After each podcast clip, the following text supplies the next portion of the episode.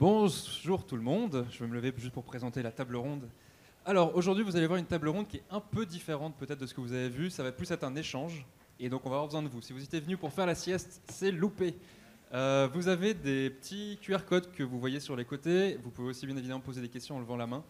Euh, on va échanger et vous pourrez poser vos questions au fur et à mesure, l'objectif c'est que ce soit le plus dynamique possible. Euh, et on va parler donc de la jeunesse. Alors, j'ai eu la chance d'être invité parce que je suis youtubeur, donc je fais des vidéos de géopolitique. Mon objectif, c'est, comme C'est pas sorcier le faisait sur euh, les sujets scientifiques, c'est de rendre la géopolitique accessible au grand public. Euh, et donc je suis, je poste du contenu vidéo sur YouTube, TikTok et Instagram. Et je fais donc des vidéos depuis chez moi avec des experts ou bien en reportage en immersion sur le terrain, donc à bord de, de bâtiments de la marine, ou bien dans des cartels au Mexique, ou bien au Kazakhstan, sur les dessous de la diplomatie, avec euh, la délégation présidentielle, par exemple, de, Macron la semaine dernière. Et j'ai avec moi quatre personnes qui représentent euh, une partie de, la, de, cette jeunesse méditerranéenne. Et on va pouvoir échanger. Donc on va donner plusieurs sujets, ils vont chacun pouvoir donner leur avis, mais d'abord, laissez-moi vous les présenter. Alors, Naël, qui est à ma gauche. Tu es étudiant en deuxième année à Sciences Po Paris, sur le campus de Menton, spécialisé sur l'étude du Moyen-Orient et de la Méditerranée. Est-ce que tu peux me raconter un peu ton, ton rapport à la Méditerranée? Qu'est-ce qui te t'ancre dans, ce grand, dans cette grande région du monde? Bonjour à tous, déjà merci à, merci à tous d'être présents, euh, présents aujourd'hui. Euh, donc moi je suis, euh, suis d'abord français d'origine marocaine, donc j'ai déjà un lien, un lien familial avec cette région. Euh, qui a créé en fait depuis, depuis très jeune euh, un très grand intérêt pour cette, pour cette région et pour cette thématique-là. Ce qui m'a donc poussé à rejoindre ce campus de Sciences Po, ce campus spécialisé sur la Méditerranée et le Moyen-Orient. Euh, ce qui fait donc depuis deux ans, depuis que je suis sur ce campus, j'étudie principalement cette région, c'est-à-dire donc que ce soit son histoire, sa politique aujourd'hui, ses rapports économiques, mais aussi sa culture. ça passe par exemple notamment par l'apprentissage un apprentissage euh, de la langue arabe. Et donc, pour euh, voilà, vraiment découvrir ces thématiques-là. Et euh, normalement, si tout se, déroule bien, l'année prochaine, je devrais peut-être partir au Caire pour un échange universitaire pour justement continuer de découvrir cette région. Je vais maintenant donc laisser la parole au cet intervenant. Merci beaucoup. À côté de toi, on a Diogo qui va nous parler en anglais. Est-ce que ça te dérange si je te présente en français? Parce que je sais que tu comprends un petit peu. Ok, ok. Euh, Donc, Diogo, euh, tu es doctorant à l'Université de Lisbonne, Lisbonne au Portugal. Tu fais une euh, thèse sur la, le programme spatial chinois. Est-ce que tu peux nous expliquer tes liens avec la Méditerranée? Tu as déjà participé aux événements euro-méditerranéens. Dis-nous quelques mots à ce propos.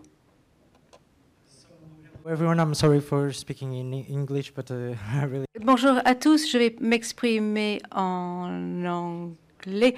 Mes liens avec la Méditerranée d'abord sont basés il y a trois années où j'ai pu représenter le Portugal dans des séances euh, méditerranéennes organisées par DFMS. Je représentais les jeunes civils portugais. Et depuis lors, je souhaite euh, apprendre davantage sur euh, la Méditerranée, la stratégie, tout ce qui se déroule là au niveau géopolitique, les problèmes, comment jouer un rôle actif, comment résoudre certains des problèmes, ou au moins euh, améliorer la situation. Depuis lors, j'ai pu publier certains articles sur ces sujets-là, et cette année, j'ai pu organiser à Lisbonne avec euh, mes professeurs des séances avec des jeunes de différentes zones, avec cinq différents pays européens et cinq pays de l'Afrique du Nord. Donc euh, voilà mes liens avec la Méditerranée. Merci beaucoup. Catherine, tu es étudiante pardon, en deuxième année de master en gouvernance et institutions internationales à l'Université internationale de Rabat. Est-ce que tu peux nous parler un petit peu de ta relation avec la région méditerranéenne? Tout d'abord, je voulais te remercier pour euh, la modération de ce panel et je voulais remercier les organisateurs aussi de, cet événement très important euh, pour nous, les jeunes, acteurs d'aujourd'hui et décideurs de demain. Donc je suis française d'origine marocaine. J'ai vécu toute ma vie en région parisienne pour ensuite faire une licence à Lille de sciences politiques. Mais je suis aussi d'origine marocaine. J'ai décidé d'aller faire un master à l'Université internationale de Rabat pour disposer d'un point de vue totalement différent qu'on a sur les rives nord, pour avoir un point de vue de la rive sud, ce qui m'a ouvert énormément de perspectives et aussi énormément l'esprit. Et pour moi, la Méditerranée représente un enjeu pour euh, les jeunesses françaises, marocaines, espagnoles, bref, toutes les jeunesses de la Méditerranée. Et je pense qu'il y a besoin d'un réel dialogue pour pouvoir faire de cette mer euh, un espace commun de partage et, et d'enjeux communs. Donc voilà. Super. Merci pour ton parcours. Et enfin, à côté de toi, Antoine, tu es titulaire d'un master de l'Institut d'études politiques de Bordeaux en affaires internationales, spécialité paix et sécurité. Tu es aussi euh, engagé au sein des jeunes de l'IHEDN. Je te laisse nous raconter un petit peu quelles sont tes expériences passées en Méditerranée, parce que je sais que tu as déjà un petit peu bougé en Méditerranée. Est-ce que tu peux nous en parler un petit peu? Merci pour euh, ta présentation. Merci à tous d'être euh, encore là pour cette dernière table ronde de ces deux journées très intenses qui ont été riches en, découvertes et en, dialogue et en, information. donc, merci beaucoup à la FMES d'organiser ce panel et de m'avoir permis de m'exprimer pour ce qui est de mon lien avec, euh, avec la Méditerranée, euh, moi j'ai commencé mes études en 2015, euh, en plein milieu d'une vague d'attentats, qui m'a un petit peu forcé à me dire, mais en fait, d'où ça nous vient tout ça?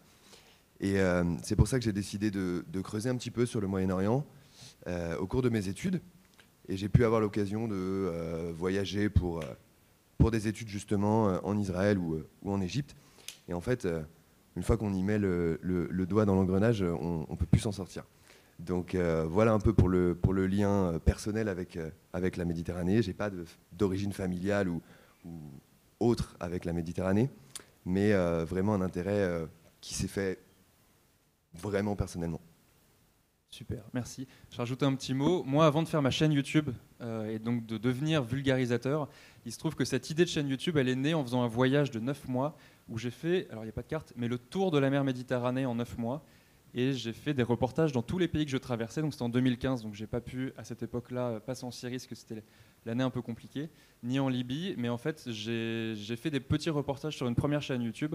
Donc finalement, la Méditerranée est aussi pour moi un point de départ important parce qu'aujourd'hui je fais le boulot de mes rêves. Et, euh, donc finalement, j'ai aussi un ancrage avec la Méditerranée, euh, même si euh, je n'ai pas de famille non plus qui y est particulièrement installée. Euh, voilà, donc surtout n'hésitez pas sur les questions. On part sur euh, cette petite, euh, ce premier tour de, questions-réponses. C'est très libre, vraiment, encore une fois, n'hésitez pas à participer. On représente une partie de cette Méditerranée, mais on est loin de représenter l'intégralité des regards. Donc n'hésitez pas vraiment à poser vos questions ou vos remarques. Est-ce qu'on pourrait partir en premier sur les jeunes et la manière de s'informer, l'accès aux médias, l'accès aux réseaux sociaux, la confrontation permanente aux fake news est-ce que euh, vous diriez que les jeunes de différents pays ont la même manière de s'informer, la même possibilité, les mêmes freins, les mêmes craintes? Euh, Est-ce qu'ils voient les mêmes choses pour autant? Et est-ce qu'ils font face aux mêmes fake news? Voilà, encore une fois, c'est très libre. Je donne la parole à qui veut commencer. Alors, euh, donc moi, je vais me baser d'abord sur, mon expérience personnelle, mais aussi sur celle de, nombreux de mes camarades à Sciences Po qui viennent en fait pour, euh, pour beaucoup de, tous les pays de la Méditerranée. Euh, un petit chiffre, mais euh, sur mon campus, 60% des personnes ne, sont pas, ne sont pas français. Ce qui donne du coup une très grande diversité, ce qui permet d'avoir beaucoup de, cas différents. Mais sur la question de l'information, je pense qu'en fait c'est commun à tout le monde en Méditerranée. On s'informe tous beaucoup par les réseaux sociaux. C'est vraiment le, le, point majeur. Euh, même s'il ne faut pas oublier qu'on reste quand même, euh, on suit toujours quand même en partie la télévision et les journaux, euh, ce qui dépend bien sûr pour des jeunes, hein, parce que, enfin un point important, mais la jeunesse n'est pas homogène. Il y a vraiment, c'est, c'est un monde très vaste et avec différentes composantes. et ces réseaux sociaux-là, en fait, font que au quotidien, on peut s'informer. dès qu'on ouvre, par exemple, nos téléphones, enfin, vous savez, vous savez, vous comme moi, euh, on voit directement ce qui se passe. Euh, moi, par exemple, là, un cas vraiment euh, très récent, mais sur ce qui se passe aujourd'hui à Gaza. en temps et en heure et même à la, minute près, on peut savoir directement ce qui se passe. Et ce qui aussi moi m'a frappé, en fait, j'ai des, amis donc, qui, sont, qui sont sur place, qui sont soit au Liban, soit à Jérusalem. J'avais un ami à, Jérusalem pendant les événements donc, du 7 octobre. Ce qui fait qu'en fait, directement, je recevais des vidéos de sur place de ce qui se passait. Je voyais aussi des, des, lives euh, sur les réseaux sociaux de ce qui se passait concrètement. Et euh, donc voilà, en fait, on a constamment cette, euh, ce qui se passe, ce qui peut, je pense, créer une, une ambiance assez anxiogène dans la jeunesse, puisque au quotidien, en fait, on voit des choses négatives et on retient que le négatif. C'était pareil pour le, la Covid-19, malheureusement. Et donc on tend à, voilà, à, sombrer dans cette spirale un peu dramatique et qui est aussi encouragé par les fake news, mais peut-être qu'on en reviendra après. Je vais, euh, je vais passer la parole aux, intervenants pour qu'ils vous donnent leur point de vue. Merci. Um, so yeah, I totally, uh, Tout à fait d'accord avec Naël. Je parle bien sûr au, au nom de mon expérience personnelle. Ma génération, les plus jeunes donc, nous avons nos téléphones intelligents qui nous donnent les informations. On regarde un petit peu la télé, on a des, ordinateurs, certains lisent le journal, mais le smartphone, c'est la source principale d'information. Et aujourd'hui, la jeunesse doit être connectée. C'est clé. Il faut obligatoirement toujours être connecté. Nous savons que les réseaux sociaux et euh, les réseaux, euh, peuvent, tout ceci peut être dangereux pour notre santé mentale et peut peuvent déclencher des anxiétés. Imaginons un instant, il y a six ou sept applis d'actualité sur le téléphone. Et puisqu'on vit dans ces périodes troublées, il se passe quelque chose euh, à Gaza. Il y a, nous sommes bombardés, nous, avec des actualités. On a des notifications multiples qui nous parlent de ces bombardements. Et ça peut être assez difficile, euh, même personnellement pendant le Covid j'ai étudié euh, le Covid pour mon master et donc je, respirais, je mangeais, je dormais Covid. Il est venu le moment où il fallait que je me déconnecte de mon téléphone et des notifications parce que ça joué des mauvais tours à ma santé mentale. Le problème avec les réseaux sociaux, et on constate cela de plus en plus, c'est que les, actualités sont réelles, avec un biais peut-être, mais euh, euh, réel.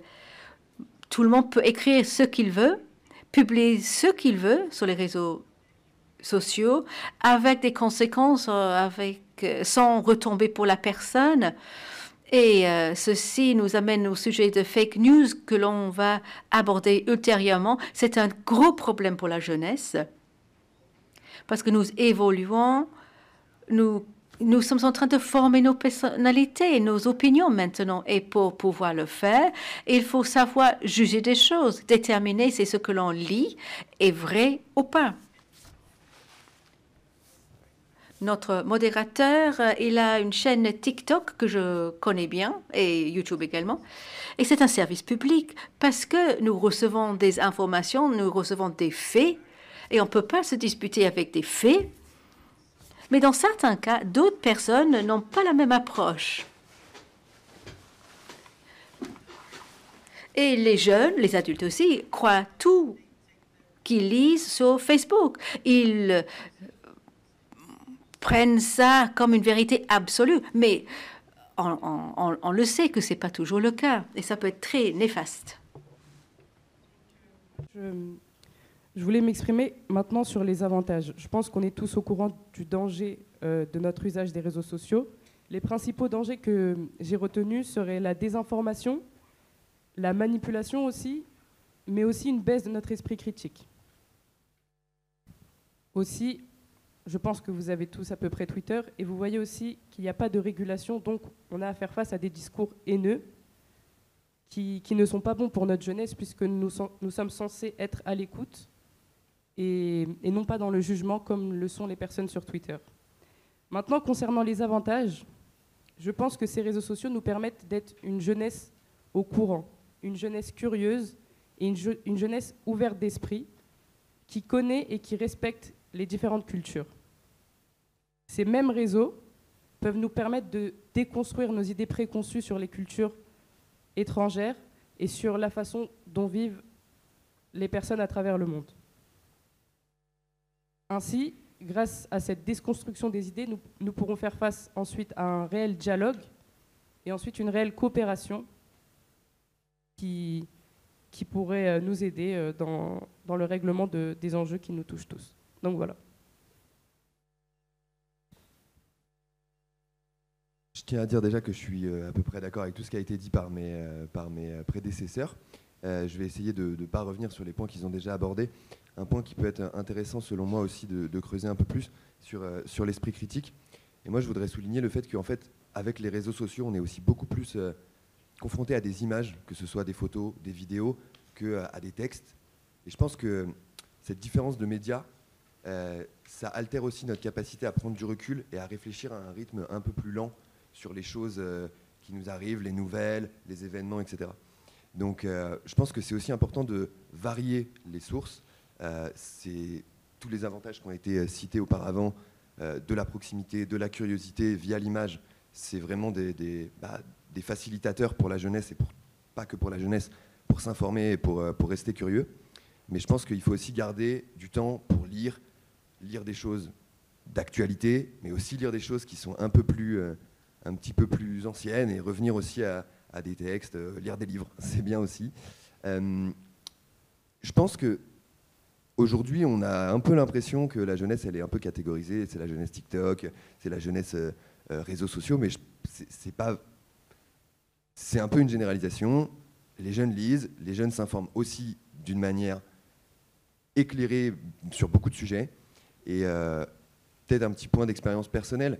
Nous, euh, donc, je suis invité ici au titre de l'association des jeunes IHEDN, dont, dont, je dirige le comité d'études Moyen-Orient, euh, monde arabe. Et nous, on a une de nos activités qui se, qui, qui se concentre sur une revue de presse. Et justement, on essaye de, bah, de se former un petit peu à croiser les sources, traiter, des, traiter les actualités avec un petit peu plus de recul que juste euh, de l'instantanéité. Voilà. Donc si on récapitule, il y a quand même une généralité au niveau des, des, rives méditerranéennes sur le fait que ça reste des jeunes générations qui sont connectées, qui s'informent sur le web et qui font face aux mêmes problématiques de, non pas d'accès à l'information, mais de comment on trie le milliard d'informations qu'on reçoit à la seconde. Euh, les impacts que ça peut avoir sur la santé mentale. Euh, moi, je le vois dans mon boulot de, de, youtubeur et donc de vulgarisateur. Il y a des personnes qui euh, décident de ne pas publier de contenu sur TikTok, notamment parce qu'il peut y avoir un certain nombre de contenus trompeurs qui sont dessus. Moi, je pars du principe qu'il faut mieux, au contraire, occuper le terrain et, et mettre du contenu comme le fait Le Monde, qui fait des super capsules géopolitiques sur TikTok, notamment, ou sur Instagram. Euh, et il y a aussi quelque chose qui est très fort, c'est que euh, en fait, il faut donner aux jeunes des outils que peut-être on n'a jamais donnés jusqu'à présent, des outils d'esprit critique, euh, parce qu'il y a des milliards de manières de tromper les gens sur les réseaux sociaux. Il y a des gens qui trompent parce que leur objectif, c'est de vous attirer sur une page où vous allez leur faire gagner de l'argent en visionnant des publicités. Il y a des gens qui vont vous tromper parce que ce sont des militants politiques qui essayent de montrer que leur point de vue est meilleur que le vôtre. Il y a, on ne va pas se mentir, une autre menace qui peut être étrangère, où il y a des pays qui volontairement vont créer du faux contenu pour créer de la discorde, pour créer du doute, pour éventuellement euh, semer un peu la zizanie. Mais à partir du moment où on comprend qu'il y a une gradation de potentiels contenus trompeurs ou mensongers, ça permet déjà un peu mieux de, circuler un peu plus, euh, de manière un peu plus éclairée sur les réseaux. Est-ce que vous avez déjà une première vague de questions sur la partie réseaux sociaux, information? Ouais, Madame.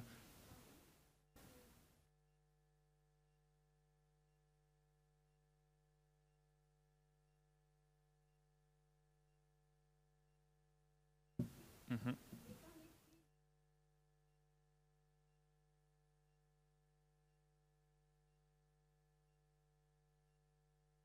Mhm.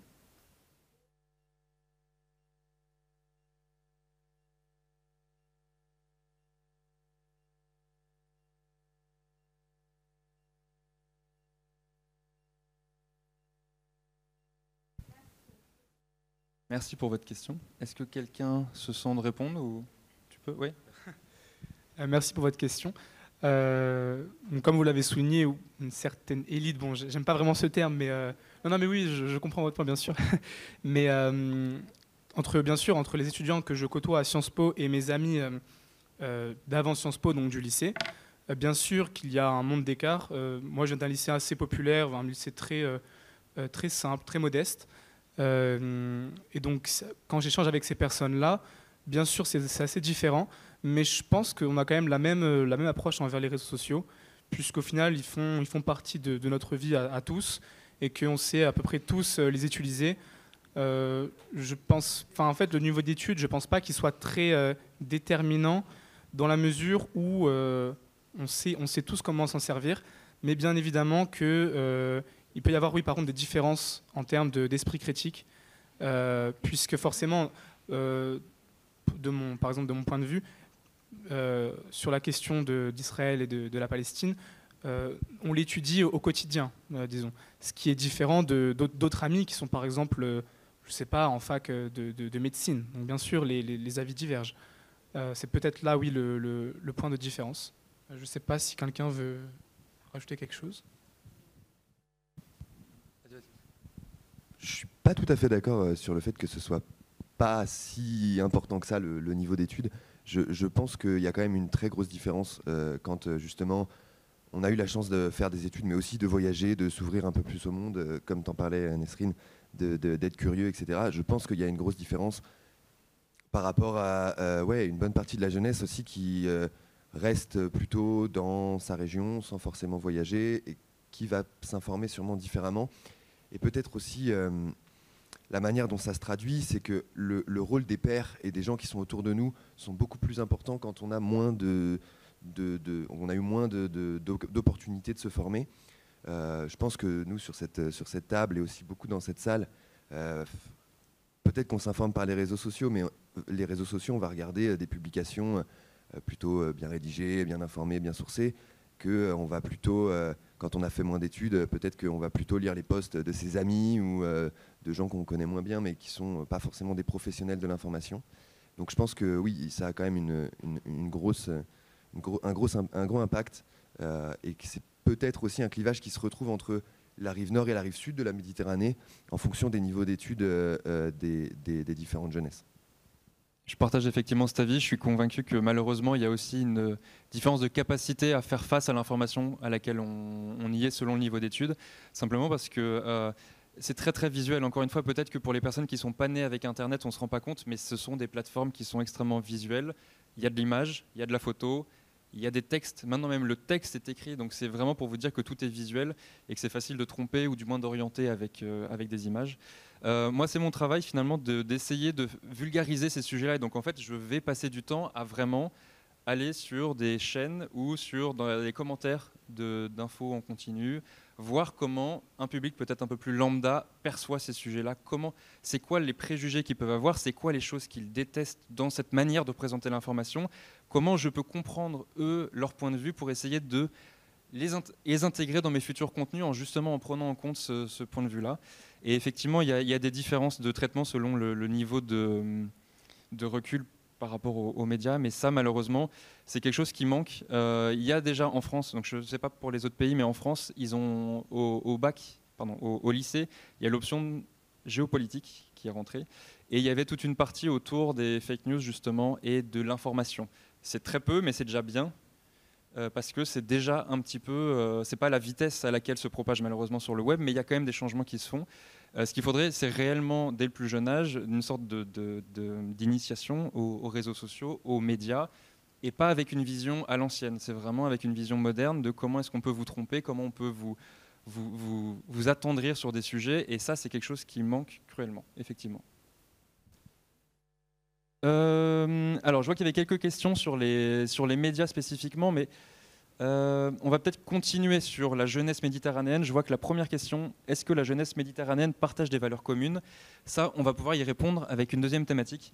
À la fin, on gardera bien évidemment un, temps de discussion plus long si jamais vous voulez revenir sur les thématiques autour des, infos et des, fake news, on pourra y revenir. Alors, j'entendais notamment à la conférence ce matin sur la Méditerranée, et sur le Moyen-Orient. On parle de plus en plus du Sud global, qui est une, notion qui peut être un peu galvaudée parce que ça intègre énormément de pays avec des ambitions et des, visions du monde très différentes, mais qui potentiellement s'oppose de plus en plus à une vision occidentale. Est-ce que vous trouvez, selon vous, que en Méditerranée, on ressente dans la jeunesse euh, un agacement du Sud de comment euh, certains pays européens euh, se positionnent, parlent au reste du monde? Est-ce que, à l'inverse, vous trouvez qu'il y a une entente? Est-ce que finalement, cette, ce changement qu'on voit dans les relations internationales entre des, blocs, je n'aime pas trop le mot, mais des, quand même des positions qui se, précisent, est-ce que ça se remarque, selon vous, chez les jeunesses et ça se vérifie aussi? Et donc, est-ce que ça rejoint les jeunes ou est-ce qu'au contraire, ça les polarise un petit peu?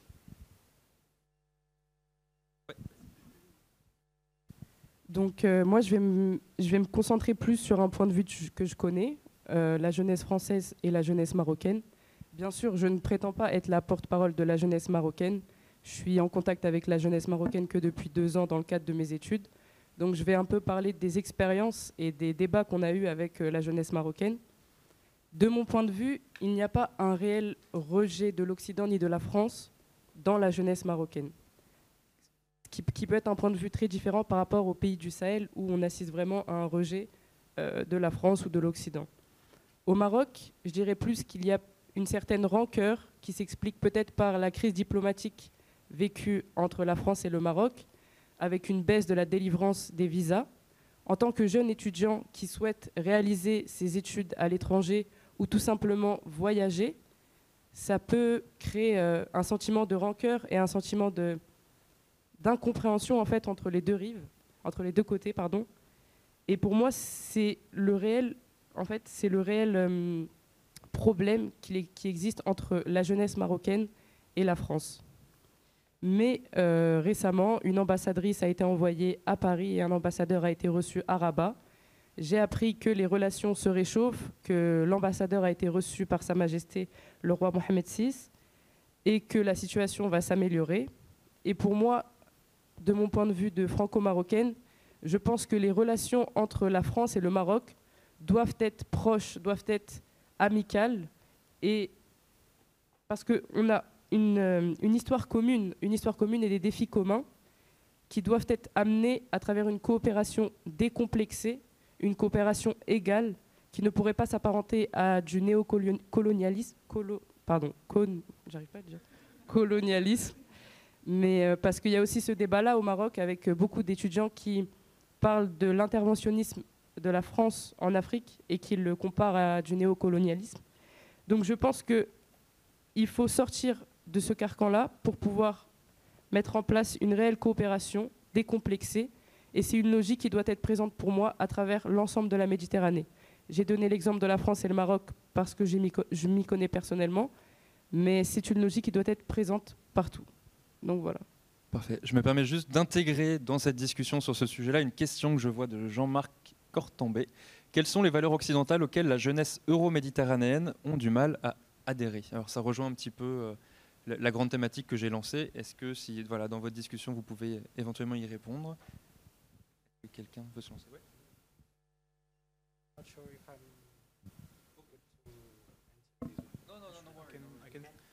Euh, je voulais juste rajouter euh, un point à ce qui vient d'être expliqué et dit par Nesrine. Il y a aussi un, impact en fait aujourd'hui qui se ressent chez les, jeunes de la Méditerranée et surtout dans, la rive sud.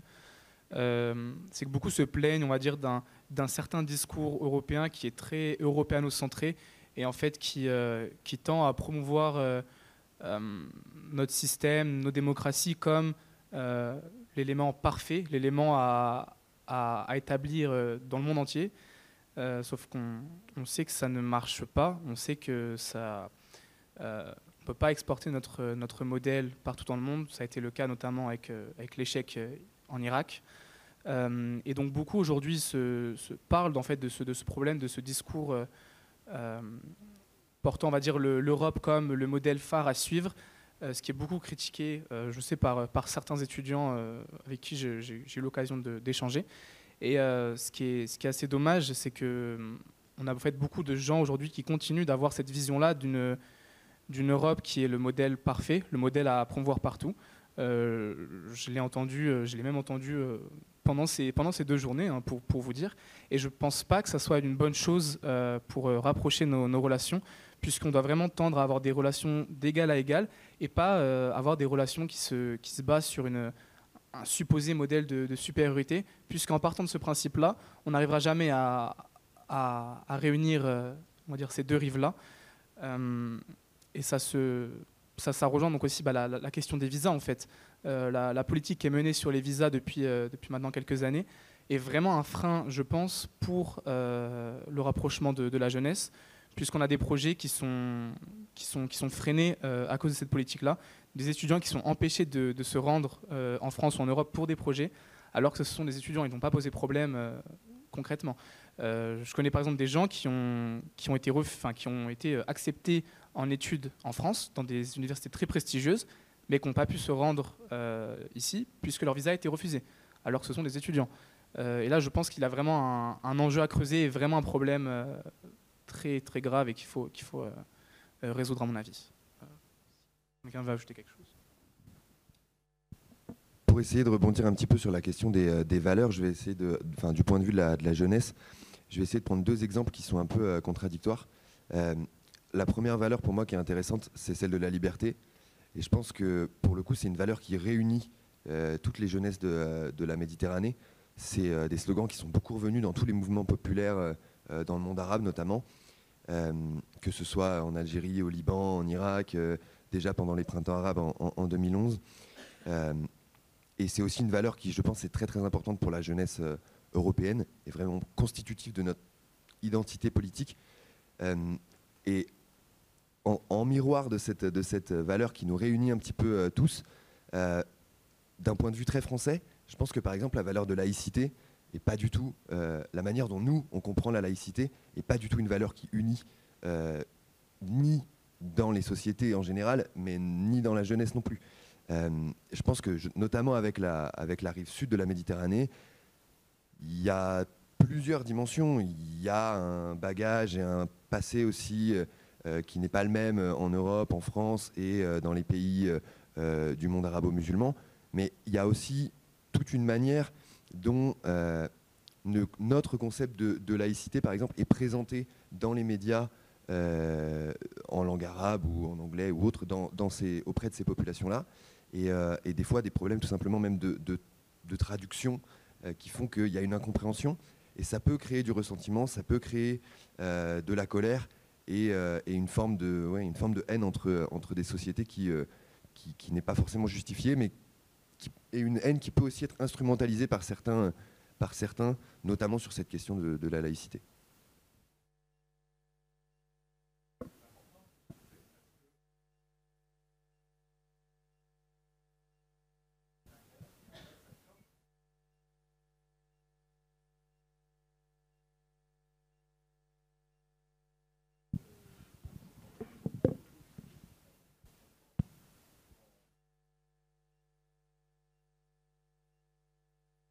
Et en fait, c'est le contraire qui arrive. Est-ce qu'il y a d'autres Moi, ça m'intéresse de savoir s'il y avait d'autres valeurs que l'Occident met en, exergue en pensant euh, que c'est positif, alors que c'est contre-productif justement pour ce dialogue euh,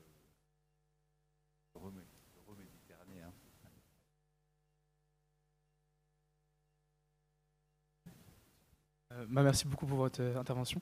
Euh, là, je, je parlais de mon point de vue du coup avec les autres étudiants de, Sciences Po, de ce que j'ai pu échanger. je pense que les, valeurs qui nous, nous, nous, diviser sont aussi liées au, on va dire aux nouveaux, aux nouvelles, nouveaux combats sociaux en fait qui, émergent en France, même en, Occident. ce qui peut être par exemple donc, plus de, droits pour les femmes ou la cause LGBT. Euh, puisque en fait simplement on va dire qu'on a moins de comment dire les priorités euh, on n'a pas les mêmes priorités en fait euh, dans la rive nord et dans la rive sud. Quand j'échange avec par exemple des, étudiants libanais ou, marocains la priorité n'est pas n'est pas n'est pas ces questions là puisqu'on a d'abord des, questions d'instabilité. On a des, des, guerres qui peuvent frapper ces pays. On a des questions plus importantes euh, qui, les concernent. Et donc je sais que souvent il y a, un certain euh, désintérêt euh, pour, ces sujets-là, puisque ils estiment en fait simplement que, ce n'est pas la priorité et qu'on ne doit pas en fait imposer ces thématiques-là partout. Ça rejoint un peu mon propos de tout à l'heure en fait d'imposer un modèle, un modèle qui est que pour certains pays à un monde entier en fait. Notre, notre Europe n'est malheureusement pas universelle et ses valeurs non plus.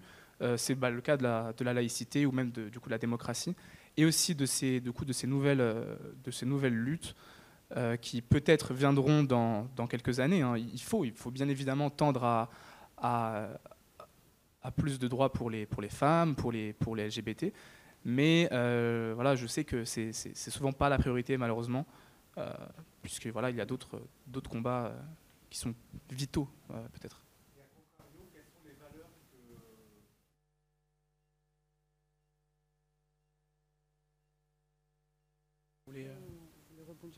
Je voulais juste rebondir sur son intervention. Euh, ces luttes-là, elles sont présentes en fait dans les rives sud. Euh, bon, la cause LGBT, c'est autre chose, mais pour l'émancipation des femmes, au Maroc, il y a une réelle volonté d'émancipation des femmes. Euh, Sa Majesté le Roi est en train de réformer le code de la famille pour permettre aux femmes de s'émanciper. Je trouve que la cause féministe est présente dans les rives sud. Par contre, ce que je veux dire, c'est le réel problème, en fait, la réelle incompréhension est vraiment face à la laïcité. Parce que, par exemple, moi, on est venu me voir en me demandant si la France était islamophobe, suite euh, au débat avec le, voile et la abaya. Mais on n'est jamais, jamais venu me voir en me demandant, en critiquant en fait les, euh, les choix de la France pour la cause féministe ou la cause LGBT. Ce n'est pas remis en question. C'est tout simplement la laïcité amenée par la France qui est, elle, remise en question dans les rives sud, qui comprennent ça comme plus de l'islamophobie que, que de la laïcité, parce qu'ils n'ont pas grandi dans un milieu laïque. C'est pour ça. Donc voilà.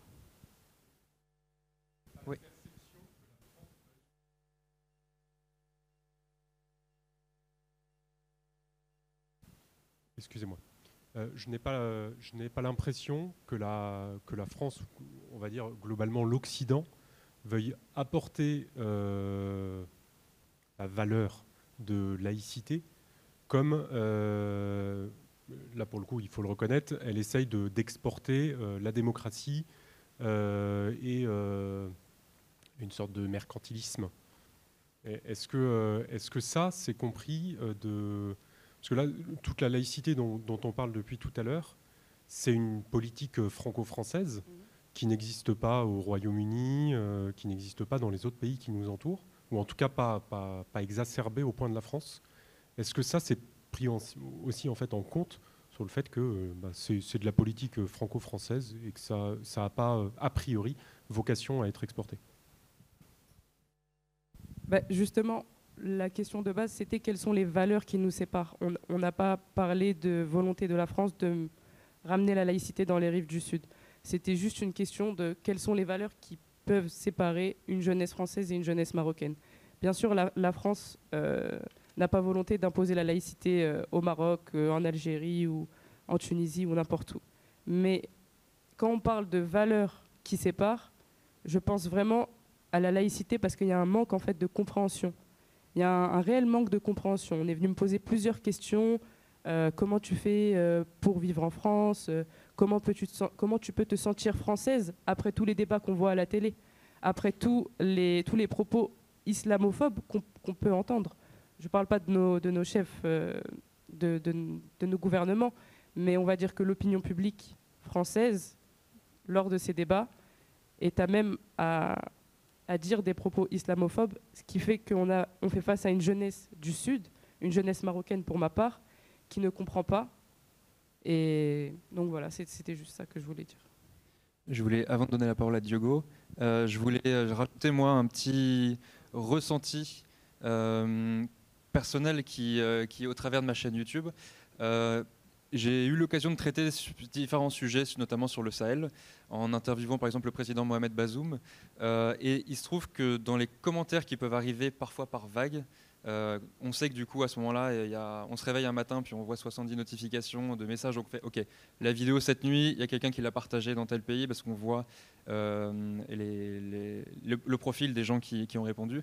Ce qui a pu être reproché, à mon avis, à la France, c'est une question de posture.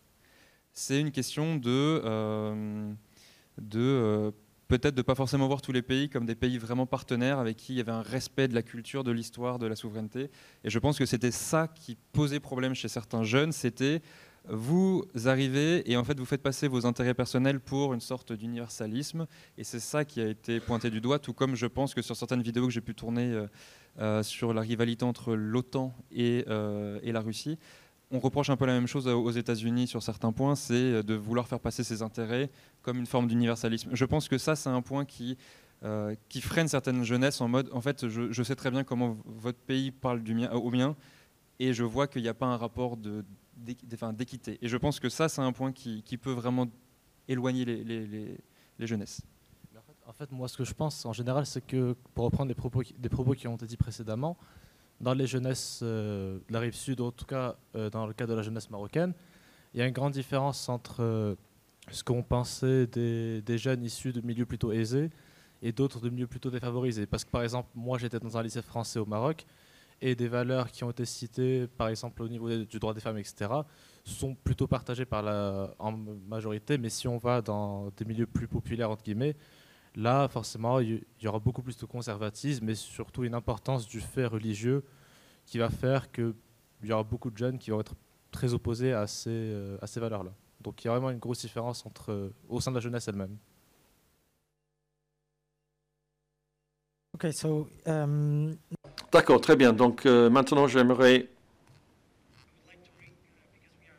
Puisque nous parlons de la coopération entre le Nord et le Sud, j'aimerais amener euh, à la table un éléphant euh, qui est caché dans la salle et qui peut changer notre façon de mettre en place la coopération à l'avenir. Cet éléphant, à part l'avenir, à part la Russie, c'est la Chine euh, puisque nous parlons des valeurs partagées ou la différence entre les valeurs qui peuvent nous diviser. À mon avis, nous sommes en train de voir le déclin euh, des valeurs occidentales, soi-disant, et on voit que maintenant on nous présente euh, un, ordre mondial totalement différent et alternatif où la Chine euh, propose de,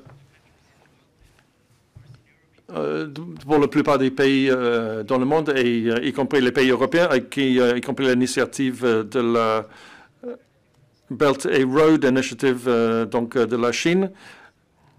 Lorsque j'ai parlé avec certains amis que j'ai dans certains pays africains, l'image qu'ils ont actuellement de la Chine est tout à fait différente, puisqu'on parle de, de, façon complètement différente de mettre en place la coopération et l'aide. D'un côté, on parle de la façon, par exemple, l'Occident aide les autres pays ou une autre façon de négocier en Inde et de, ou en Inde. Et de côté, on parle de la, de, la Chine, où tout le travail est fait sur le modèle de coopération selon les cinq principes de coexistence pacifique. La démarche n'est pas euh, complètement descendante comme la démarche euh, européenne euh, dans le passé, qui n'a pas bien fonctionné. Donc je suis d'accord avec mes amis. Je pense que les valeurs européennes ne peuvent pas être utilisées pour expliquer tous les phénomènes partout dans le monde. Dans ce cas précis, ça ne concerne pas le Moyen-Orient ou l'Afrique, mais euh, tous les pays du monde. Et ce modèle chinois de coopération, puisque si nous regardons bien, c'est quelque chose que je fais lorsque je participe à une conférence. C'est une, euh, carte euh, du monde à partir de 1995 jusqu'en 2019. Cette carte vous montre qui sont les partenaires commerciaux les plus importants du monde. En bleu, nous avons les, États-Unis et en rose, nous avons la Chine. Nous commençons avec toute la carte en bleu et en 95. Et lorsqu'on passe à il y a deux ans, à part les soi-disant pays européens et l'Union européenne, les États-Unis et le Canada, même certains de ces pays ne sont pas très bleus, beaucoup moins qu'avant. Le reste du monde est entièrement en rose. Et pourquoi? Parce que dans la plupart des cas, les pays ont besoin d'aide et la Chine s'y rend. La Chine n'impose pas euh, des réformes institutionnelles ou des réformes politiques pour ces pays. Euh, et donc, c'est très bien pour les pays. Dans certains cas, dans d'autres cas, ce n'est pas quelque chose de très positif. On a vu des cas où cela ne fonctionne pas très bien. Mais pour revenir à ce que je disais, mes collègues dans certains de ces pays où la Chine investit énormément, maintenant, ils ont une image très différente de l'Occident basée sur euh, euh, la façon euh, de présenter les pays par la Chine. Donc c'est quelque chose qui change complètement notre façon de pouvoir coopérer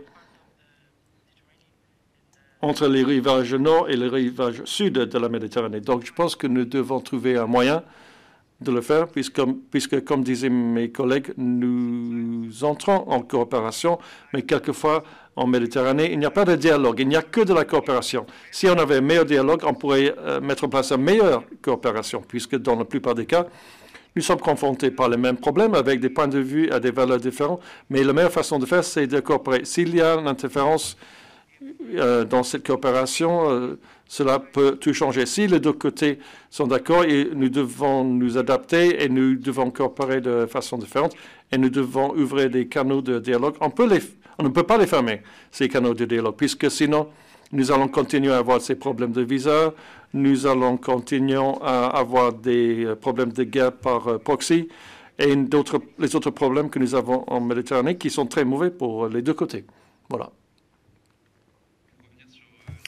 On devait avoir sur cette table ronde une étudiante marocaine dont le visa a été refusé alors qu'elle était invitée cordialement à venir à cette table ronde pour illustrer un peu plus euh, ce, sujet-là. Euh, j'ai vu deux questions qui potentiellement pouvaient euh, rester dans cette grande thématique avant qu'on la conclue ou qu'on passe à la suivante. on a beaucoup parlé de ce qui potentiellement pouvait faire diverger les, les, jeunesses des rives méditerranéennes. Je ne la vois plus. Mais est-ce qu'il y a quelque chose qui. Est-ce que finalement il y a une culture méditerranéenne qui unit tous ces peuples. Est-ce qu'on peut parler de ce qui unit foncièrement, au-delà des différences, euh, toute cette jeunesse? Et, s'il y a, qu'est-ce que c'est? Allez, qui est-ce qui se lance? Alors, c'est une vaste question parce que je pense qu'il y a beaucoup de choses qui unissent euh, la jeunesse euh, des deux rives de la Méditerranée, de toutes les rives de la Méditerranée, et en fait la jeunesse presque du monde entier et au-delà de la Méditerranée. Je pense que les 30 à 40 années de, globalisation, notamment culturelle, euh, on, en voit encore bien les, effets aujourd'hui. Euh, et, on est tous un peu le, produit de, cette globalisation aussi, même si on voit qu'elle euh, est peut-être en train de, changer de, perspective. peut-être quelques exemples tout simples. En fait, la culture, que ce soit la littérature, que ce soit les films, que ce soit la musique, elle circule beaucoup plus aujourd'hui entre les différents pays, entre les différentes aires culturelles, que, que euh, il y a 40 ans. Enfin, j'étais pas là pour le, j'étais pas là pour le voir. Donc, euh, mais c'est ce que moi je perçois euh, à, mon échelle. Et un exemple peut-être tout simple, mais rien que la nourriture. En fait, la jeunesse d'aujourd'hui adore, notamment la jeunesse européenne, adore aller manger des, des, dans des restaurants de, de différentes cuisines méditerranéennes et autres. Et je pense que ça, c'est peut-être des choses, c'est pas de la grande stratégie, mais en fait, c'est du ressenti aussi euh, de la jeunesse, et je pense que c'est aussi euh, quelque chose d'important. Euh, moi, je vais ajouter aussi un truc à, cette, plusieurs éléments à cette, culture commune. quand, quand j'échange avec des étudiants, j'arrive à remarquer en fait qu'il y a quand même un sentiment d'appartenance à ce bassin méditerranéen, avec vraiment déjà une histoire qui est, qui est liée, puisque faut pas voir la Méditerranée comme une frontière, mais plutôt un espace d'interface où les, peuples ont toujours échangé et toujours euh, euh, se, se, rencontré. Euh, ce qui fait que donc on a, on a, une culture qui est, qui est assez commune. je connais des étudiants qui, par exemple, se, revendiquent comme étant méditerranéens, par exemple, puisqu'ils considèrent que entre un Italien, un Grec ou, je sais pas, un, Chypriote, on a, on a quand même des, des valeurs en commun, des, habitudes en commun, que ce soit aussi sur les, sur les principes. Euh, on m'a souvent, euh, souvent expliqué que par exemple il y avait l'importance de la, de la famille. je pense que c'est vrai pour le monde entier, mais, euh, mais c'est quand même un élément qui est revenu à plusieurs reprises. avec vraiment voilà, cet intérêt pour, de, partager des, des vraies choses en commun. Et ça rejoint aussi sur la nourriture. on m'a aussi, souvent, aussi souvent fait la, la, la, même réflexion avec voilà, une, une, vraie identité en fait, commune et des vrais liens communs. Mais il ne faut pas non plus tomber dans la, on va dire, dans la généralité, puisque c'est quand même une vaste région avec euh, des peuples qui sont quand même différents et qui s'opposent aussi euh, bien souvent. Euh, donc voilà, ça reste toujours à nuancer, bien évidemment. voilà, si, je ne sais pas si quelqu'un va ajouter quelque chose. Parce qu'il y avait une question qui est en lien direct avec ce que vous dites. Y a-t-il des volontés et surtout des actes de la part des, des jeunesses de la Méditerranée de se rassembler sous forme de mouvements transnationaux, par exemple, pour faire bouger l'opinion publique sur certains sujets? Est-ce que, au détour de ce que vous vouliez dire, si vous avez des idées de, choses qui se créent pour euh, unir euh, les, les, jeunesses? Euh, concernant, concernant le regroupement des jeunesses méditerranéennes, je peux donner l'exemple d'un ami à moi qui est parti cette semaine participer à un programme de l'Union pour la Méditerranée à Barcelone qui regroupait au moins une trentaine de nationalités, toutes qui provenaient de la Méditerranée. Donc euh, il y a de plus en plus euh, de programmes mis en place en fait pour euh, rassembler cette jeunesse méditerranéenne. Et sur, ce quoi je voulais, je voulais rebondir sur un truc, c'était que en fait on peut s'entendre avec n'importe quelle personne du monde. Les seuls problèmes qui nous, qui nous empêchent en fait de, de se rassembler, c'est vraiment des idées qu'on a au fond de nous, qui sont ancrées au fond de nous, mais qu'on doit déconstruire parce qu'à travers euh, mes nombreux, euh, on va dire, voyages à l'étranger, j'ai fait euh, un échange à Istanbul. cet été, j'ai fait un stage de deux mois en Espagne avec, avec, où j'ai pu rencontrer des nationalités différentes. Au final, on est tous jeunes. Au final, on est tous humains, on est tous ambitieux. Et si on ne déconstruit pas ces idées, on ne pourra jamais avoir de réel dialogue, encore une fois, je le répète. Mais c'est vraiment, pour moi, la jeunesse méditerranéenne peut se rassembler mais la jeunesse mondiale aussi peut se rassembler. Donc voilà.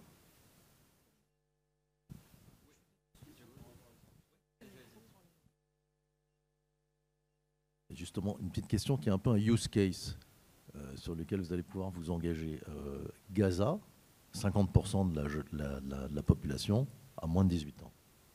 Est-ce que vous pensez que la solution à ce problème que, les grands n'arrivent pas à traiter peut être traitée par la jeunesse?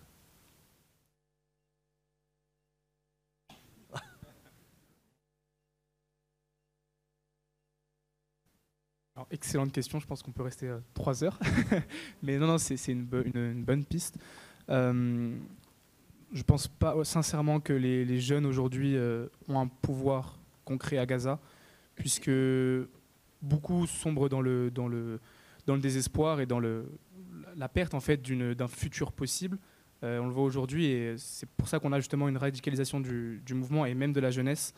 J'ai pu échanger avec, avec quelques spécialistes qui, euh, qui, qu'aujourd'hui, par exemple, le Hamas, c'est aussi beaucoup de jeunes sans, sans, espoir, sans possible futur, puisque à l'intérieur de ces murs-là, il n'y a pas d'avenir possible, il n'y a pas d'échange de, universitaire possible, il n'y a pas de. On peut pas, en fait, on, vous le savez tous, mais c'est voilà, une prison à ciel ouvert. Euh, ce qui fait que la, voix de, de cette jeunesse-là est, à mon avis, euh, brisée, censurée. pas forcément de, ils n'ont pas la possibilité en fait de s'exprimer on n'a pas vraiment de, il n'y a pas d'ouverture possible. Euh, donc je pense que malheureusement pour cette question-là, la résolution vient, peut venir que du haut. Euh, quand je parle du haut, je parle des, gouvernements et des, rapports entre les, puissances et les pays, euh, puisqu'on sait que c'est un conflit qui est, même, à mon sens, plus régional, mais international, vu la complexité de, la question et des acteurs impliqués je pense que vraiment le changement peut venir que du haut, à mon avis. Là, ce n'est qu'un ressentiment. Ne sais pas ce que, les autres peuvent penser sur cette question. Je, vous laisse la parole. J'ai effectivement pas la réponse non plus, mais euh, ce que je peux voir, c'est que la, oui, euh, la jeunesse, par contre, qui s'informe beaucoup, beaucoup plus vite. Ça, c'est évident. Et en fait, va même voir des images peut-être plus trash, beaucoup plus vite que peut-être il y a dix ans en arrière. Euh, il y a de la censure sur les réseaux sociaux, il y a des gens qui sont spécialisés dans le fait de euh, modérer le contenu qui est dessus. Euh, c'est un des pires boulots au monde à mon avis. Euh, et il, mais, euh, encore une fois, il y a des trucs de Telegram qui fuitent sur Twitter, on voit des choses. Donc je pense que les jeunes générations ont très vite l'info. Mais de là à ce que ça fasse bouger auprès de pression, auprès d'organisations, je suis pas sûr et j'en sais rien à vrai dire. Mais moi, de, mon boulot, je peux vraiment constater que l'info, elle s'est diffusée à une vitesse mais folle. Donc peut-être que ça va être un atout sur d'autres aspects. Mais là, je dois avouer que je manque un peu de recul et je- j'en ai aucune idée. Peut-être pour compléter justement sur cette question de, Gaza, je pense que là où il y a une, grosse différence aussi euh, entre euh, rive nord et rive sud de la Méditerranée, c'est juste le poids de la jeunesse dans la société. C'est que nous, on est vraiment une. Enfin, nous, quand je dis nous, euh, Européens, on, est dans des sociétés où la jeunesse est ultra minoritaire. On représente une toute petite partie de la société, alors que sur la rive sud de, la Méditerranée, c'est le contraire. Et, vous le rappeliez, euh, 50% de moins de 18 ans à Gaza. C'est un peu le, cas paroxystique, mais dans les autres pays euh, du monde arabe, c'est voilà, globalement la, même, la même, la même, euh, comment dire, le même modèle. Euh, je pense que du coup, il y a un rôle dans le monde arabe pour la jeunesse arabe sur cette question-là, pour exprimer quelque chose, pas forcément pour agir, parce que comme le disait Naël, ça se fait au niveau des gouvernements et, un conflit comme ça, euh, si ça fait 70 ans qu'il n'est pas résolu, c'est aussi, euh, c'est aussi euh, qu'il y a des vraies, des vraies questions très difficiles à, traiter. Voilà. Peut-être dernier point. Moi, j'ai passé quelques mois dans le cadre d'un échange universitaire en Israël, et je pense que c'est aussi intéressant de voir comment la jeunesse israélienne va se positionner par rapport à ce, à ce, ce conflit, parce que la clé de la résolution, elle est peut-être un petit peu dans la communauté internationale, peut-être un petit peu chez les Palestiniens, mais surtout chez les Israéliens eux-mêmes en fait. Et, euh, et je pense qu'il y a des, il y a des, il y a des évolutions dans la société israélienne qui la tirent un petit peu dans tous les sens. Euh, je pense qu'il y a une bonne part de, la jeunesse israélienne qui aujourd'hui, bah, c'est juste une tendance démographique, euh, vient d'un mode de, vie très conservateur, très religieux, très orthodoxe, notamment dans le mouvement des colons, et qui sont très vocaux, qui se font beaucoup entendre et qui sont très influents sur la politique. Mais je pense qu'il y a aussi toute une jeunesse euh, plus ouverte, plus, plus, voilà, plus ouverte sur le monde et qui doit essayer de le faire sur la question de, de la réforme constitutionnelle euh, pour s'y opposer. Et je pense qu'on va en entendre parler. On va en entendre parler beaucoup. Euh, c'est quelque chose qui est en train de, de- bouillir un petit peu, je pense, dans la société israélienne aussi. Il y a un vrai rejet de- des 30 ans de, politique qui ont été menés, euh, enfin, des, des 30 dernières années. Et je pense que c'est là-dessus qu'il faut essayer de- d'espérer. Nous, notre jeunesse en Europe, euh, bon, je pense que pour le coup, notre voix euh, pèse assez peu sur ce conflit. Juste rajouter un point que, j'ai pu observer qui est vraiment très intéressant, je pense. C'est euh, pour revenir au poids des, jeunes, des jeunes arabes du coup dans le dans l'entièreté du monde arabe, pas seulement à Gaza mais à l'extérieur. Et là, je pense qu'il y a justement un vrai rôle à jouer. Euh, il y a deux semaines, j'étais au, Maroc, j'étais à Tanger et par hasard, je suis tombé sur une manifestation sur la Palestine avec des, je sais pas, mais des centaines de, jeunes.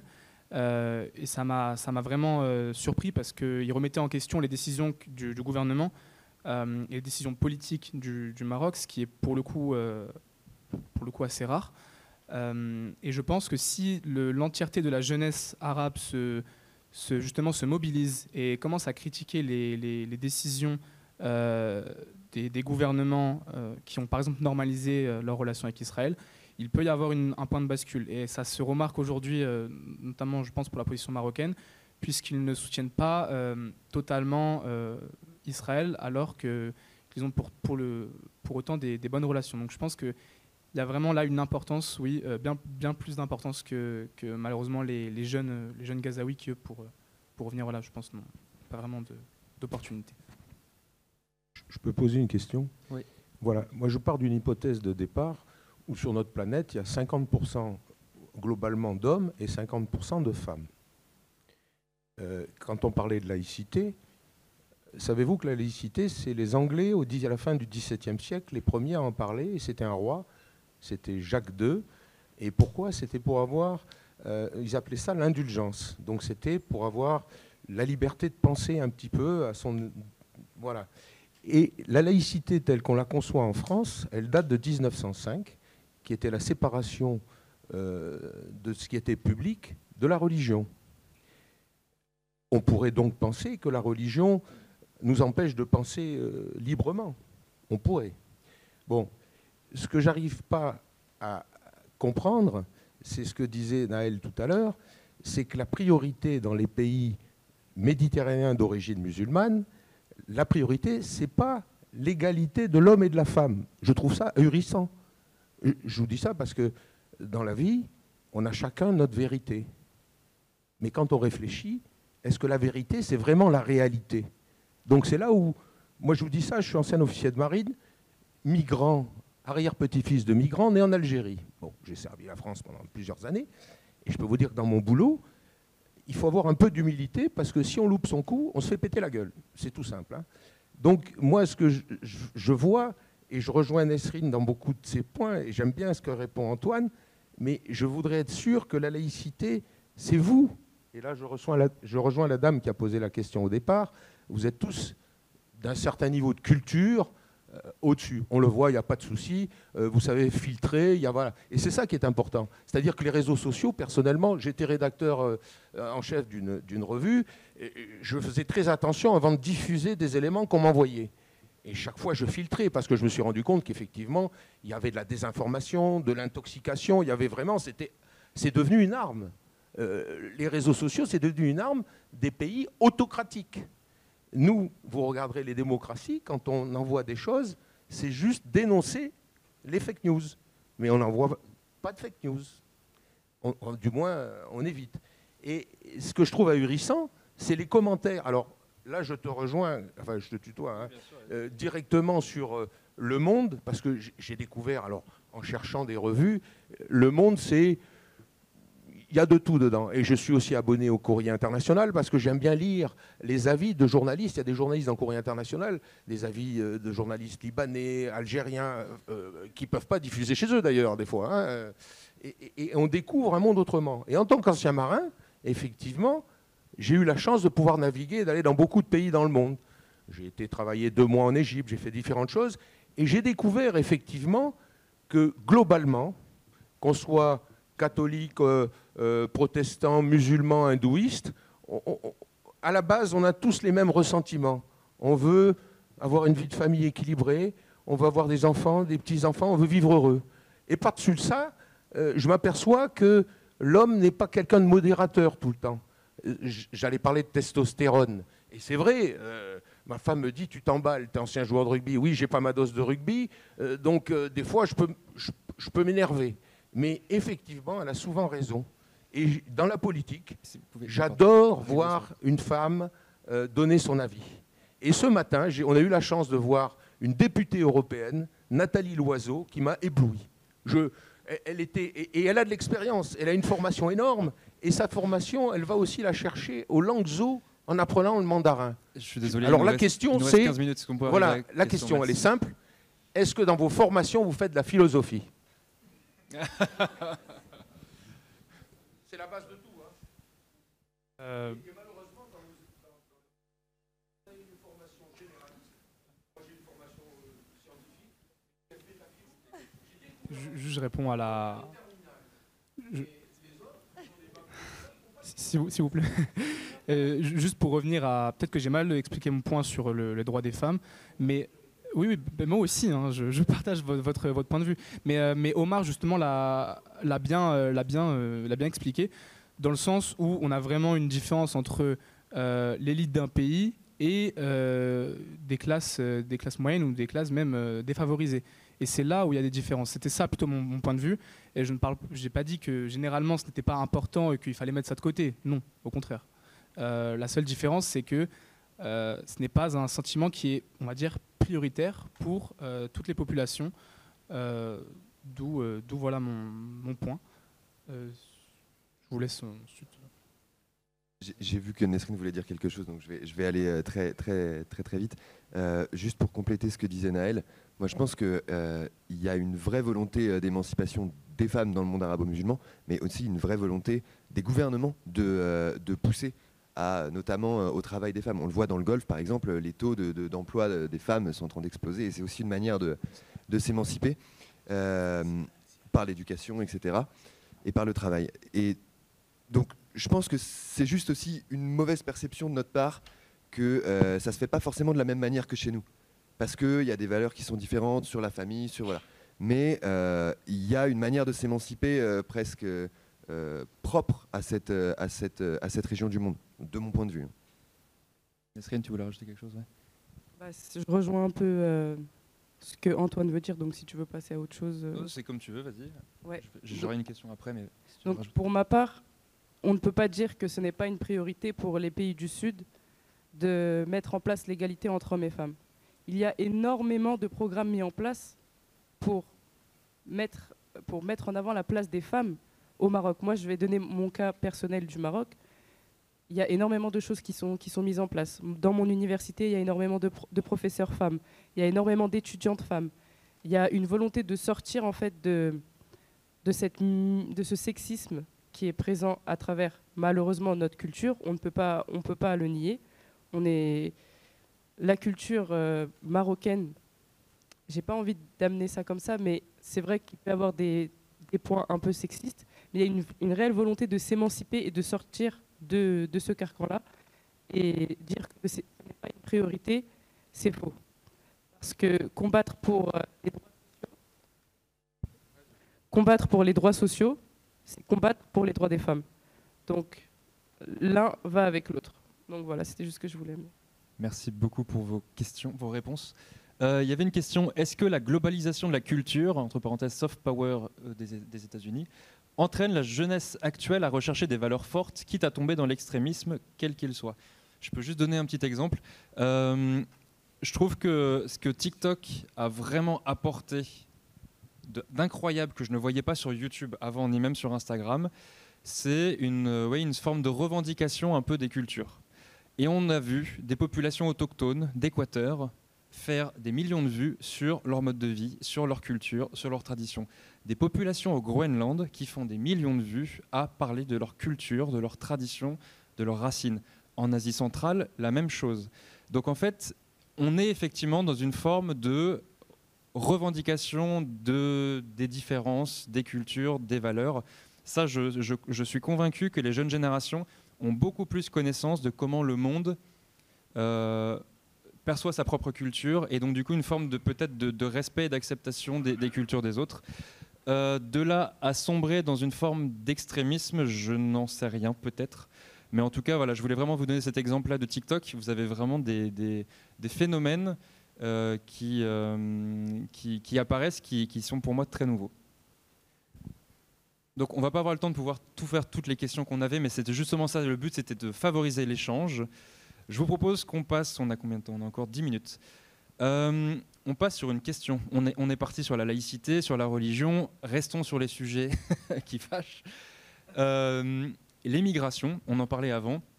Tous les pays méditerranéens sont concernés, tous les pays méditerranéens en parlent, mais peut-être pas avec les mêmes prismes et peut-être pas avec les mêmes ambitions ni les mêmes volontés derrière.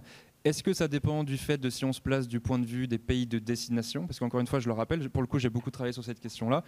Euh, tous les pays du monde sont à la fois des pays de départ, de transit et de destination, pas dans les mêmes proportions, mais selon les années, ça peut varier.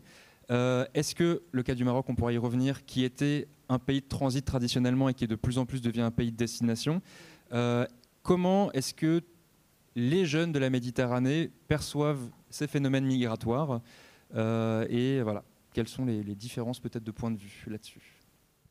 Alors, bah, tout d'abord, je voulais recentrer la migration, mais je pense que tu l'as déjà fait. Le Maroc fait face à une double complexité qui, qui, qui est actuelle. C'était un, pays de transit, maintenant c'est un pays de destination, avec notamment de nombreux migrants qui viennent de la bande sahélo-saharienne qui, qui est presque invivable de, de nos jours. Mon idée, c'est pas d'ignorer euh, les migrations d'Afrique vers Europe. Elles sont toujours aussi présentes. Mais la critique que je peux amener, ça serait que le réel problème, ce sont les morts qui s'accumulent dans la Méditerranée. On assiste à un renforcement des frontières terrestres, mais cela n'empêche pas la migration, puisque comme on a pu le voir, de nouvelles routes migratoires vers les Canaries sont prises par, euh, par les migrants. Mais il y a aussi une critique que j'aimerais amener, c'est qu'en utilisant des termes comme enjeux sécuritaires ou vagues de migrants, on finit par déshumaniser les migrants, qui à la fin sont simplement des jeunes, comme vous et comme nous, qui rêvent d'avoir une vie meilleure. L'enjeu principal pour moi, pour ma part, pour l'Afrique, je pense que ça serait d'offrir aux jeunes une opportunité d'avoir un avenir en Afrique pour éviter de mettre en péril leur vie et d'aller chercher un avenir meilleur qui peut être illusoire en Europe. Donc voilà. Moi, je vais ajouter aussi un, élément euh, qui est beaucoup partagé par, euh, par les étudiants avec moi à Sciences Po. C'est euh, un certain manque de solidarité en, Europe, entre les pays aussi, puisque quand j'échange avec, je sais pas, des, Italiens ou des Grecs ou des Espagnols, on se rend compte que, bah, vous le savez bien, mais ces pays-là souffrent de, il ne faut pas reprendre le terme de, vague de, migrants, mais c'est le cas. Euh, qui n'est pas du coup le, est, enfin, qui est beaucoup moins le cas pour le, nord de l'Europe. Et donc il y a vraiment une très grande différence du coup entre ces pays-là du nord et ces pays du sud. Et ça crée des, sentiments euh, assez, euh, compliqués. Et ce, principe de de la solidarité, je ne sais pas s'il est partagé par, par tous les peuples de, de la Méditerranée, puisque, enfin, de mon point de vue, pour les, les pays européens, on, est beaucoup plus solidaire, j'ai l'impression, euh, mais parce qu'on ne connaît pas une situation aussi grave que, d'autres pays. Euh, là, je prends le cas par exemple du Liban. Euh, le Liban vit une véritable situation problématique avec les, réfugiés, les réfugiés syriens, puisque, bon, d'après les estimations, un quart de la population libanaise est aujourd'hui, sont aujourd'hui donc des, réfugiés de, Syrie. Donc forcément qu'il peut y avoir un manque de, de, solidarité, mais qui peut plus se comprendre euh, que euh, nous en, Europe et en France, où on a moins, euh, on a moins ces, problématiques-là, même si elles sont, même si elle est, très présente. Hein. Moi, par exemple, je, je suis à Menton, donc bah, à la frontière avec, avec l'Italie, à 20 000. Je vois tous les jours des migrants, je, vois ce qui se passe, je vois les, actions de la police, mais je vois aussi des migrants qui essaient de traverser sur les rails. c'est une situation qui n'est pas facile. et je pense que bah, ça rejoint aussi ce que, ce que disait Nesrine. Enfin, on, on, voit ce qui se passe au quotidien. Et elle, bah, par exemple, pour le, pour le cas du Maroc, euh, je vous laisse la, parole. Uh,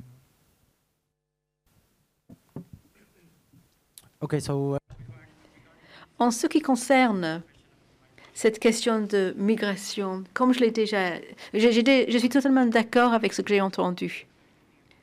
Et je suis vraiment d'accord. On peut déhumaniser les migrants. Il faut le comprendre. Ils sont des êtres humains, peut-être avec des valeurs différentes, mais nous sommes tous des êtres humains. En fin de compte, on veut tous juste avoir une vie familiale heureuse, fonder une famille, mener notre vie. C'est la même chose. Et comme l'autre panéliste a dit, la plupart des gens ne souhaitent pas euh, vivre, euh, quitter l'Afrique pour aller faire du tourisme en Europe. Non. Nous sommes tous en train de chercher une meilleure vie.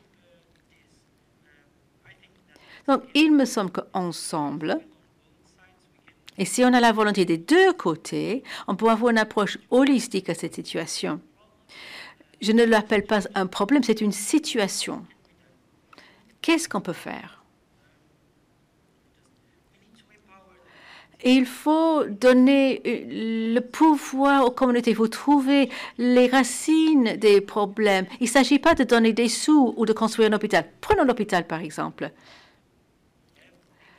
On va au Liban ou dans un autre pays et pour construire un hôpital, pour que les conditions soient améliorées. Mais si ils n'ont pas de ressources pour maintenir euh, et faire fonctionner l'hôpital, ben c'est du gâchis.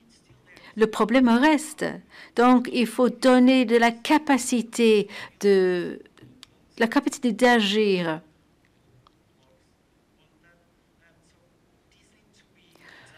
Donc, il faut agir avec le pied, avec le cœur aussi, et la, tête. Je suis portugais, j'ai donc peut-être pas le même point de vue de mes collègues, collègues français, et j'ai pas le même point de vue que les Italiens ni les Espagnols non plus, parce que eux ils reçoivent également beaucoup de migrants. Mais au Portugal, je suis européen, je suis fier de dire que l'Union européenne à mes yeux, est une phare.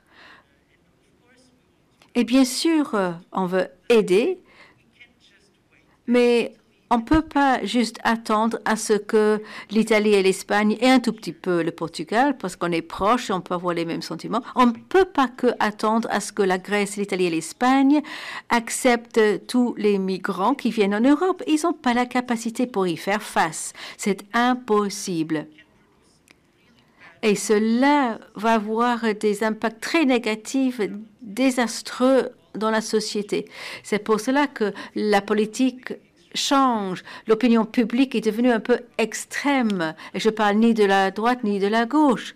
Mais nous ne faisons pas face aux problèmes ensemble. Nous sommes une union. Nous devons coopérer des deux côtés. On n'a pas suffisamment de dialogue pour trouver la parade. Oui, ce sont des êtres humains. Nous sommes des êtres humains quand on parlait d'Israël et Hamas, c'est pas eux les terroristes et nous les gens. Les Israéliens, les, Israéliens sont des êtres humains, l'Hamas aussi. Nous sommes tous des êtres humains. Il faut s'occuper les uns des autres.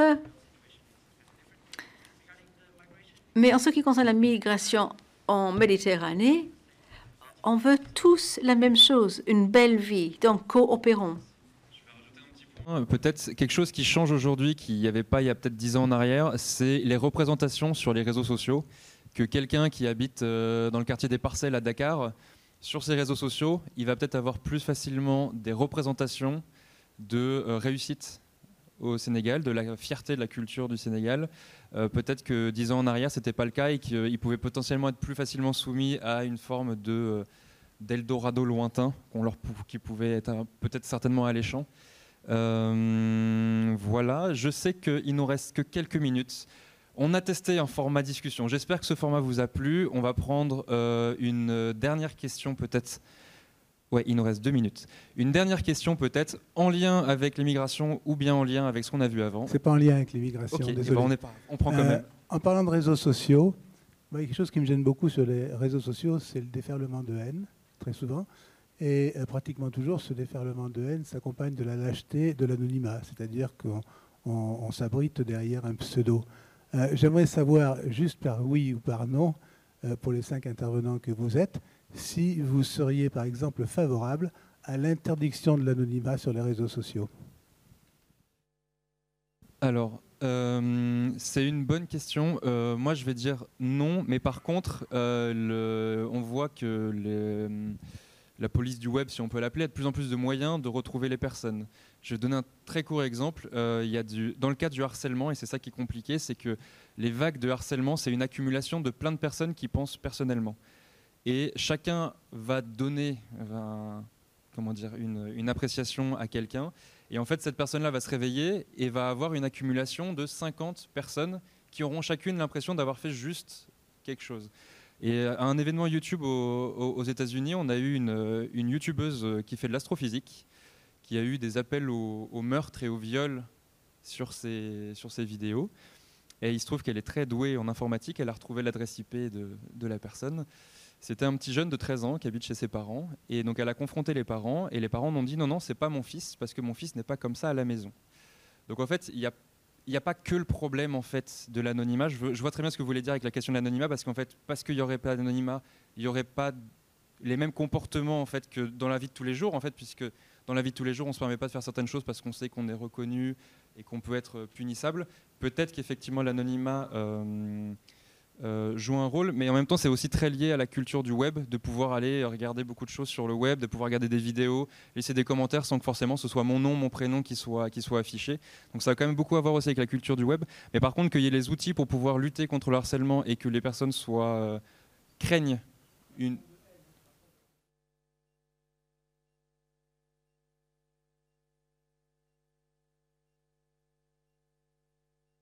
D'accord, je, vois ce que vous voulez dire. Bah, sur du coup la liberté d'expression sur le web, du coup.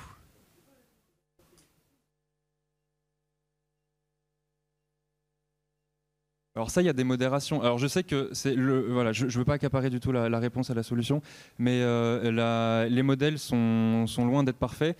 les, euh, comment s'appelle? Moi, en tant que créateur de contenu, je peux mettre des mots qui ne ressortiront jamais dans les commentaires. Tous les commentaires qui possèdent ce mot ne seront jamais visibles. Euh, c'est des petits outils comme ça que les créateurs de contenu ont. Toutes les plateformes ne le font pas, mais euh, ça peut être. euh, Attention, s'il vous plaît. Pardon. Pour clore ces deux belles journées, nous vous invitons à rejoindre l'amphi Bourbon au deuxième étage afin d'assister à l'intervention d'Alice Ruffo, directrice générale des relations internationales et de la stratégie. Cette intervention sera suivie d'un apéritif de clôture auquel vous êtes tous conviés au troisième étage du palais Neptune. N'oubliez pas de restituer vos boîtiers de traduction et de récupérer vos pièces d'identité le palais Neptune au rez-de-chaussée. Merci. Juste pour répondre pardon, euh, très rapidement. En fait, ce qui est compliqué, c'est que sur le web, c'est une accumulation de plein de choses. C'est-à-dire qu'on peut effectivement mettre des outils pour en faire en sorte que tous les contenus qui ont des, un vocabulaire haineux ne ressortent pas. Euh, que, euh, mais ça va peut-être marcher sur YouTube, mais vous allez sur Twitter et sur Twitter, vous pouvez dire ce que vous voulez. Donc en fait, le problème, c'est que chaque plateforme doit potentiellement avoir ce genre d'outils. Il y a des choses qui avancent de plus en plus, mais ça prend du temps et peut-être pas la vitesse de la propagation de certaines choses. Mais euh, moi, je le vois en tant que créateur de contenu, les plateformes de plus en plus viennent nous voir en, nous disant mais de quoi vous avez besoin, qu'est-ce que, vous voulez comme outil? Et en fait, c'est que ça, avance plateforme par plateforme. Donc euh, malheureusement, il n'y a pas une unité centrale qui permettrait de régir tout ça sur tout le web. En fait, ça avance euh, bah, plateforme par plateforme. Voilà. Merci à tous d'être venus. Merci pour vos questions et pour ce et autant d'interventions.